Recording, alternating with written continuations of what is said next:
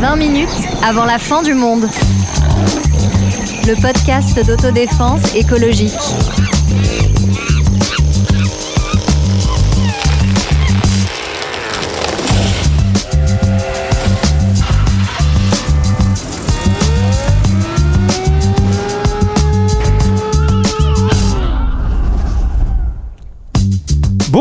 Bonjour, bonjour. À deux jours du premier tour de l'élection présidentielle, nous vous invitons à une promenade dans un musée des horreurs, celui des faux ennemis.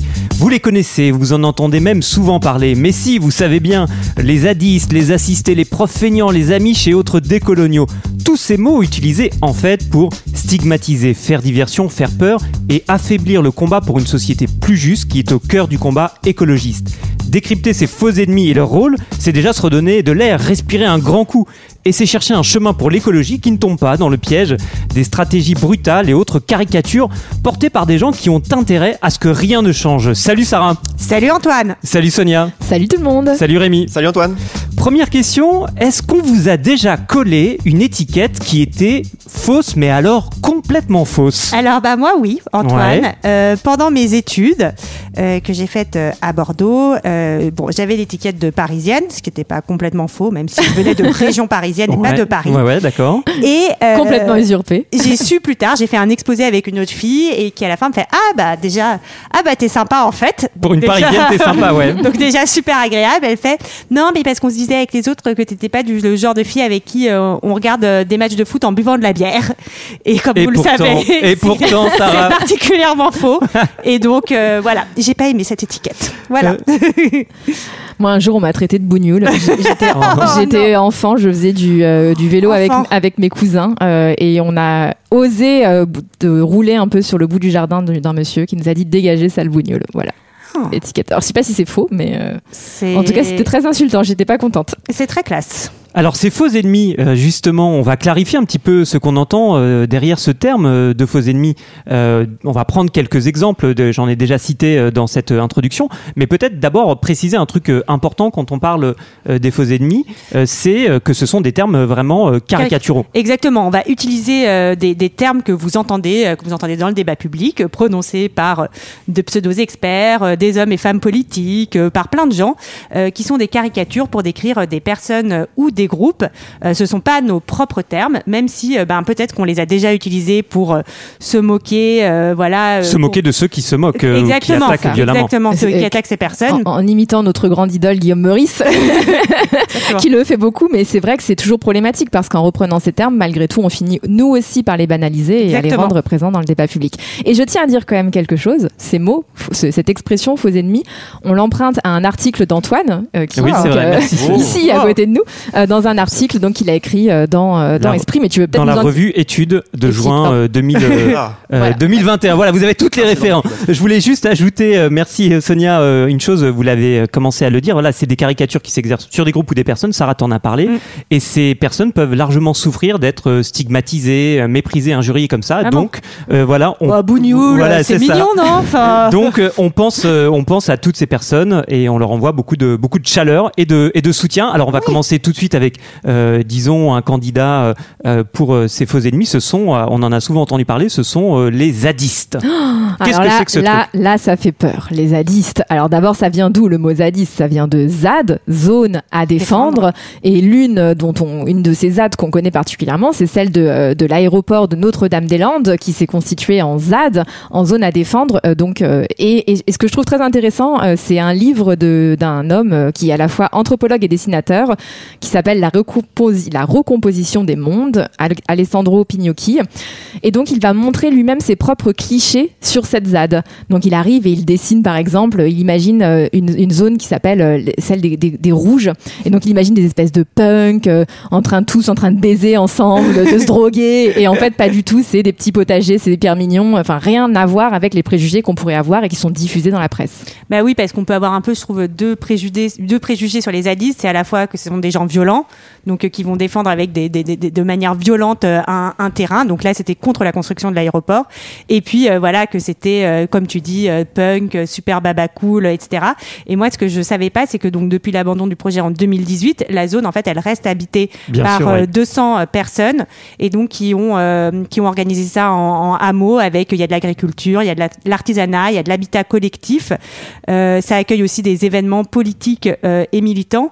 Et pour l'instant, on regarde du droit, il reste squatter parce que le conseil départemental refuse de vendre le foncier et le bâti, mais il y a quand même un peu des arrangements. Donc euh, il y a une part de leurs activités quand même qui, qui est reconnue admi administrativement, notamment l'artisanat, je crois. Euh, non, l'agriculture, pardon. Et, et, ce qui est intéressant sur la violence que tu décris, Sarah, c'est que dans cette BD qui est vraiment très drôle et en même temps très bien dessinée, à un moment, il y a une journaliste du Figaro qui se retrouve coincée au milieu d'une attaque de CRS euh, qui tente de déconstruire euh, les, la zone à défendre, ouais. les, les, cabanes, les maisons, les potagers. Et donc, elle est toute tremblante de peur et dit Mais pourquoi vous ne vous défendez pas un peu mieux Parce qu'elle voit que juste les Alice balancent des, des, des, des, ballons remplis de peinture. Et donc, elle dit Mais, mais où sont vos balles de pétanque incrustées de lames de rasoir? Et là, elle comprend bah, qu'il n'y en a tout simplement pas.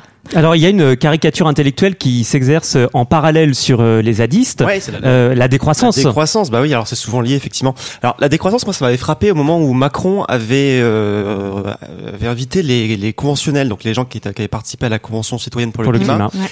dans les jardins de l'Élysée. Et il avait commencé par dire c'est bien les gars, vous n'avez pas été décroissants. ouais. Et alors ce qui est marrant, c'est que quand tu lisais les propositions de la convention citoyenne pour le climat, en fait il y avait plein de, de thèmes ou de propositions qui étaient très, qui résonnaient avec les thèmes de la décroissance. Donc avais, j'avais noté, tu avais par exemple mettre en place des mentions pour inciter à moins consommer. Mmh. Tu avais tout un combat anti-publicité qui est classique dans la, mmh. dans la décroissance. Mais si le, le terme de décroissance il est devenu tellement problématique, tellement chargé que même pendant la primaire écolo, à part Delphine Bateau, euh, aucun des candidats n'a vraiment euh, essayé de travailler le terme, mais tous l'ont vraiment mis à distance, en disant non, non, on n'est pas décroissant, attention. Et ce qui est drôle, c'est qu'en fait, quand tu regardes dans les, dans les sondages, les Français, quand tu utilises d'autres termes comme sobriété, sont plutôt réceptifs à ce mmh. genre de discours. Quoi. Euh, bah non, mais en fait, ça fait écho, je trouve, à un autre euh, faux ennemi, c'est euh, les écolos qui sont traités comme, comme de Amish, et ça résonne, mmh. je trouve, beaucoup avec la décroissance euh, finalement. donc les Amish, pour rappel, hein, c'est une communauté religieuse chrétienne qui euh, mène une vie très austère, à l'écart du progrès, ouais, qui refuse le qui, progrès. Qui, voilà, exactement, et toutes les influences du monde extérieur.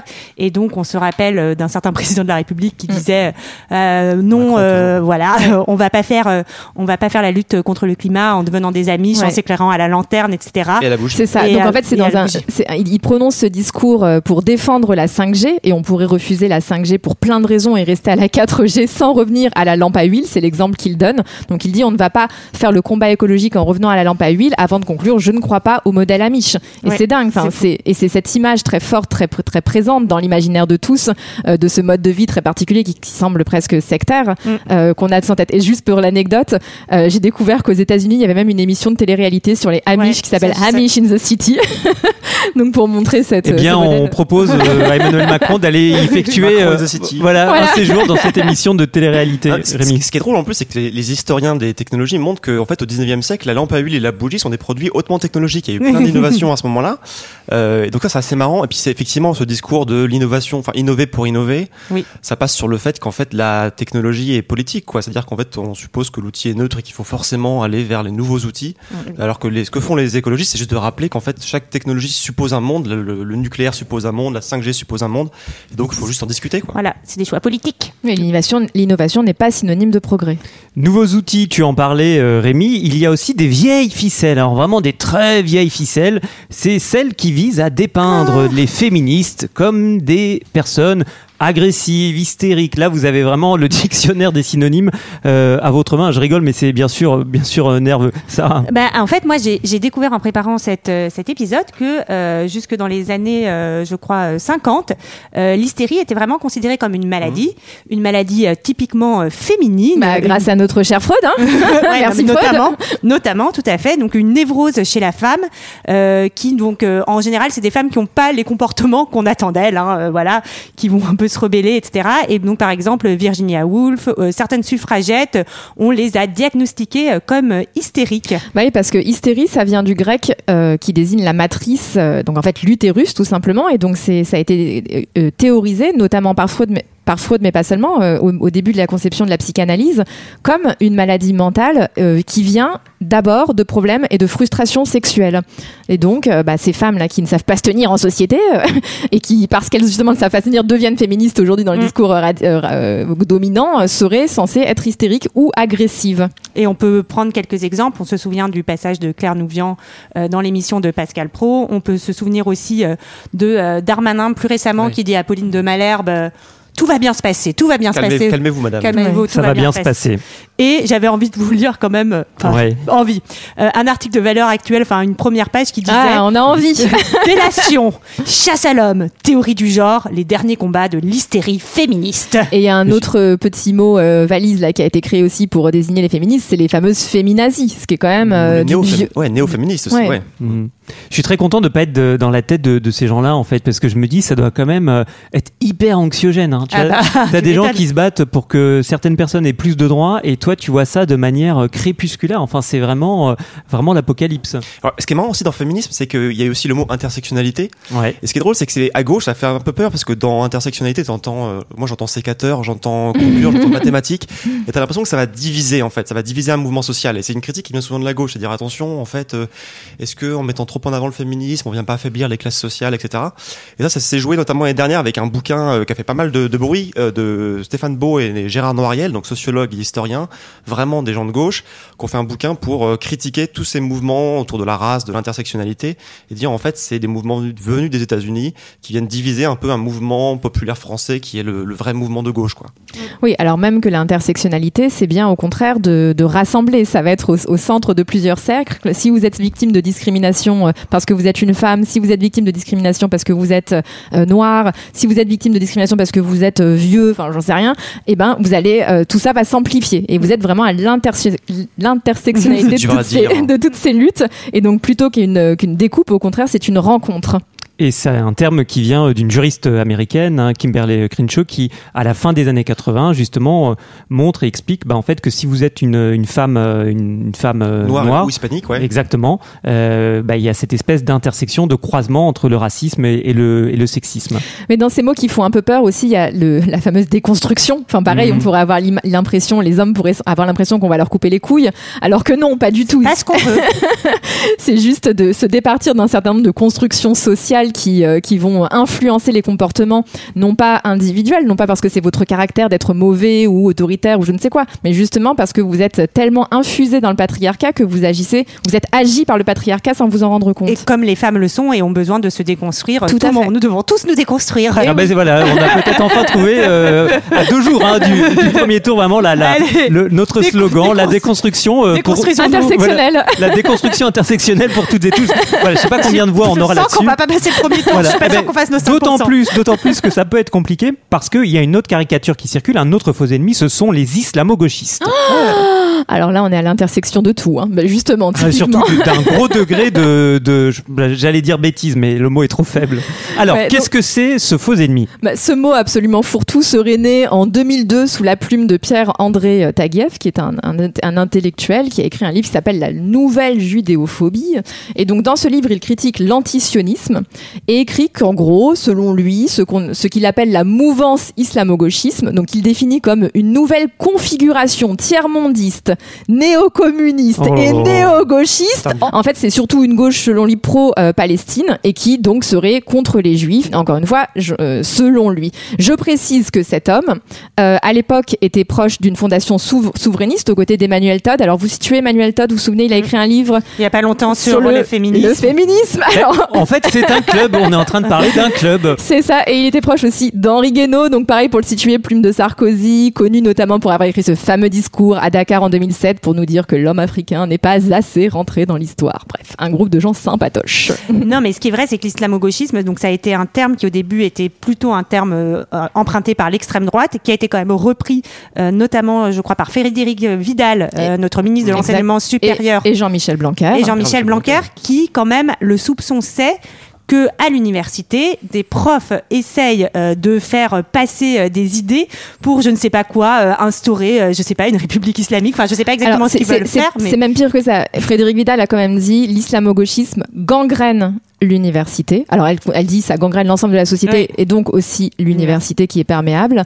Euh, et elle a été jusqu'à commander une enquête au CNRS dont ce n'est absolument pas l'objet et qui d'ailleurs la dédie comme à peu près l'ensemble du monde universitaire. ça rappelle quand même, je trouve, l'islamo-gauchisme un autre terme qui est, euh, par exemple, euh, le complot judéo-maçonnique, juste pour mettre euh, un peu en parallèle avec d'autres un peu théories du, du complot. Oui, puis qui a été relayé par d'autres termes encore, comme euh, wokisme, woke, euh, il y avait aussi euh, post-coloniaux, décoloniaux, enfin tout ça fait une espèce de globi-boulga dans lequel tout. L'indigénisme. L'indigénisme. Et, et juste pour, pour dire, c'est intéressant, c'est pas un mot qui vient euh, des, des scientifiques, hein, justement, c'est un mot qui n'a aucun fondement scientifique, et c'est ces politiques-là qui l'ont euh, qui l'ont f- infusé dans le débat public, euh, bon, Blanquer, Vidal, et le, le chercheur David Chavalarias, qui travaille à l'Institut des systèmes complexes à Paris, a montré sur Twitter que c'était bien les prises de position de ces membres du gouvernement qui ont contribué à le faire exploser dans le débat public.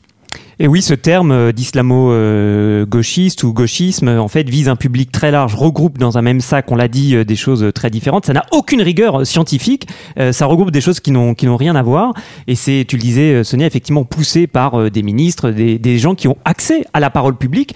Et c'est ce que l'historien Samuel Hayat, qui a décrypté les ressorts de ce terme, parle même de la force des concepts faibles. C'est-à-dire justement parce qu'ils n'ont pas de rigueur, parce qu'ils se prêtent à plein de situations différentes, justement, ils ont cette capacité à circuler et à décrire plein de trucs. Non, mais ce qui est, intéressant avec ces mots-là, la, force des concepts faibles, c'est que tout le monde va y mettre va mettre derrière ces Mmh, mots ce qu'il veut. Et c'est un peu comme bobo, par exemple. Tout le monde sait ce qu'est un bobo, mais personne va mettre la même chose derrière. Et ça permet aux hommes politiques de construire des étiquettes comme ça, euh, euh, des espèces de boucs émissaires sur lesquels on va taper, comme Sarko qui va taper sur les bobos. Bouh, les bobos, ils veulent le bien de, de l'ensemble de la population, mais quelle horreur Il y a d'autres termes, euh, cette fois, qui euh, touchent directement le combat euh, social. Par exemple, euh, on peut penser à des expressions comme euh, les preneurs d'otages euh, lorsqu'il y a une grève. Ben oui, on Vous nous savez, empêche quand des- d'aller au travail, voilà, quand de des le trains ou des métros euh, ne circulent pas, eh bien en fait, on, on décrit euh, les, les personnes qui euh, font euh, grève, c'est-à-dire qui exercent un droit, c'est-à-dire une, une ac- une action qui est légale. On les qualifie comme des preneurs d'otages, c'est-à-dire vraiment, euh, on vient criminaliser euh, le combat, euh, le combat social. Mais c'est pas le seul terme. Il y a, euh, par exemple, euh, les profs, euh, les profs feignants ou euh, les assistés. Ah, bah, moi, ce que ça me fait penser aux mythologies de Roland Barthes. Parce que dans les mythologies de Roland Barthes, il y, a un- il y a un passage sur l'usager de la grève. Et en fait, il montre comment, effectivement, pour, il y a plein, pour plein de gens, la grève est un véritable scandale. Pourquoi? Parce que dans une société bourgeoise, bon, c'est le vocabulaire de l'époque, hein, années 50, en fait, on n'a que des individus. Et l'idée que ma liberté de mouvement suppose des soubassements matériels, des cheminots qui se lèvent le matin, euh, des infrastructures, en fait, euh, euh, paraît très lointaine.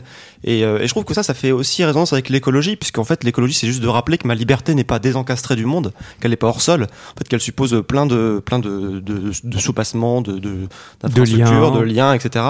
Et que l'idée que je peux faire ce que je veux quand je veux est une idée de la liberté bien, bien appauvrie. Et pour revenir euh, donc euh, effectivement donc euh, aux assistés, qui est une grande catégorie dans lesquelles on va mettre les personnes qui bénéficient d'aide sociale. Hein, donc euh, bah, ça va être oui les personnes au chômage, ça va être aussi les immigrés qui viennent en France pour toucher nos aides et qui sont assistés. Alors que bah, peut-être qu'on peut rappeler que comme le disait Édouard Louis, s'il y a une classe d'assistés, bah, ce sont plutôt les riches. Enfin je veux dire ils ont des gens qui viennent faire le ménage, qui s'occupent de leurs enfants, des coachs sportifs, des conseillers financiers pour aller Fiscaux, fiscaux tout genre. pour aller défiscaliser, optimiser. Peut-être que eux aussi sont assistés pour devenir de plus en plus riches. Euh, donc euh, ça fait doucement sourire de traiter d'assister des gens et je défie quiconque de vivre avec le RSA, c'est-à-dire à peu près 500 euros par mois, je et, crois. et sans parler de tout ça, il y a le piston dont, bénéficient les classes favorisées en s'aidant les uns les autres en permanence. Et c'est juste pour finir aussi sur ce point-là, très, très prou- complètement prouvé euh, que c'est pas la fraude, par exemple, à- aux aides publiques qui est euh, qui, Qui coûte cher. coûte cher, c'est la fraude aux impôts. Fiscal. Mm. Et donc on voit bien que ces, ces figures sont euh, voilà circulent. Euh, elles ont un point commun. Vous pouvez vous demander, mais est-ce que ces, ces faux ennemis, euh, pour certains d'entre eux, ont vraiment quelque chose à voir avec euh, l'écologie? Vous écoutez a, a- a priori un podcast qui euh, veut vous parler d'écologie. Et oui, bien sûr, parce qu'en fait tout est relié. En fait, ces caricatures visent à tordre, déformer, salir, affaiblir euh, le combat euh, politique et social. Et là, on est euh, bien sûr dans, dans une question qui est puissamment, euh, qui est puissamment écologique. Alors, maintenant qu'on a fait les malins en énumérant un petit peu ces faux ennemis, on va pas se quitter euh, comme ça parce que la question, qui est une question politique pas mal chargée elle aussi, c'est que faire? Que faire de ces faux ennemis? Bah, on en a parlé un peu au début, c'est déjà se demander si nous-mêmes euh, on devrait les reprendre, même si c'est pour les tourner en dérision, parce que bien sûr en faisant ça, euh, on va les, on va les banaliser. D'un autre côté, ça paraît important, et utiliser le mot déconstruire, de déconstruire et de se demander ce qui se cache en fait derrière ces mots et pourquoi ils sont utilisés, parce qu'ils sont utilisés de manière politique pour discréditer euh, certaines personnes. Non, moi, je prenais. Alors, ça n'a rien à voir avec l'écologie, mais j'ai souvent cité cet exemple à mes élèves. Euh, quand on comprend le sens des insultes aussi, on va les employer différemment. Par exemple, quand on sait que con, bah, c'est un sexe féminin, Mhm. on, on se pose la question pour dire il est con celui-là. Enfin, bah, c'est pourquoi est-ce que la, la bêtise serait euh, synonyme de, sexe féminin? Non, je voulais juste re- revenir sur le retournement du stigmate. Je suis Amish, en fait, c'est apparu assez, assez vite après le discours de Macron et c'était rigolo de voir comment ça Oui. a agrégé plein de gens différents qui se moquaient du, du président, quoi. Oui, ou alors Claire Nouvian, euh, je, hashtag je suis hystérique, euh, qui euh, après avait détourné effectivement elle aussi le stigmate. Oui, parce que le comique naît aussi beaucoup de l'outrance. Quand on, parlait de Guillaume Meurice tout à l'heure, quand il se dit islamo-gauchias, c'est très drôle parce que parce qu'en fait justement il appuie sur le grotesque de, cette de cette catégorie-là qui n'a Et- aucun sens. Et donc on peut effectivement euh, les reprendre pour euh, pour s'en moquer, retourner euh, le stigmate, essayer de ne pas les faire circuler, même s'ils n'ont pas besoin de nous pour circuler. hein. Il y a des gens qui ont accès aux médias. Quand la ministre Frédérique Vidal veut faire circuler ce terme, ben, elle va dans une mission de télé, c'est repris, donc ils ont accès à des à des canaux assez puissants pour faire circuler. Et puis ce qu'on essaie de faire aussi, c'est de décrypter le rôle de ces faux ennemis, c'est-à-dire que c'est des figures qui euh, jouent un rôle. Oui, exactement. Bah, ils sont pas toujours utilisés de la même manière euh, par euh, les mêmes personnes, donc ça peut dépendre. Ils peuvent servir, donc on l'a déjà dit, donc à faire diversion. On l'avait un peu dit dans l'épisode sur la non-violence. Mais par exemple, quand on va parler des grévistes comme voilà de, de preneurs d'otages, on va parler de la violence exercée par les grévistes sur tous les usagers, plutôt de parler de leurs revendications sociales qui sont sans doute légitimes. Euh, ça peut faire peur aussi, on l'a dit tout à l'heure, avec l'islamo-gauchisme. On essaye de, de faire peur et puis euh, on l'a dit aussi, peut-être diviser pour mieux euh, régner. Exactement, on va opposer les catégories sociales les unes avec les autres. Par exemple, on va euh, opposer les assistés, les fameux soi-disant assistés. Et quand même, je rappelle que Vauquier a- Laurent Wauquiez a parlé du cancer de l'assistanat, ce qui est quand même dramatique comme expression. Qui est Donc- un homme politique euh, des Républicains, ouais, Ouais. à droite. Tout à fait. Et euh, donc, il, on va opposer ces fameux assistés aux, euh, aux, aux travailleurs pauvres, par Exactement. exemple, alors même qu'un travailleur pauvre a beaucoup plus de chances de tomber euh, au, Dans l'assistanat. dans, la- dans le Ah, dit pardon, dit Voilà, on, on se retrouve à Ouais, ouais. terme malgré nous, euh, qu'à devenir riche. Mais donc, on va, en fait, on va cloise, on va, en fait, on va recomposer les camps. Les hommes politiques vont recomposer les camps pour vous donner l'impression que vous avez plus de chances de devenir riche et donc de voter pour un candidat de droite qui va militer euh, pour, euh, un, j'allais dire moins d'un, enfin moins d'impôts, Ouais. plus d'héritage et Un compagnie. RSA avec 20 heures de travail par Ah, semaine. alors même que c'est dans l'autre camp que vous vous trouvez.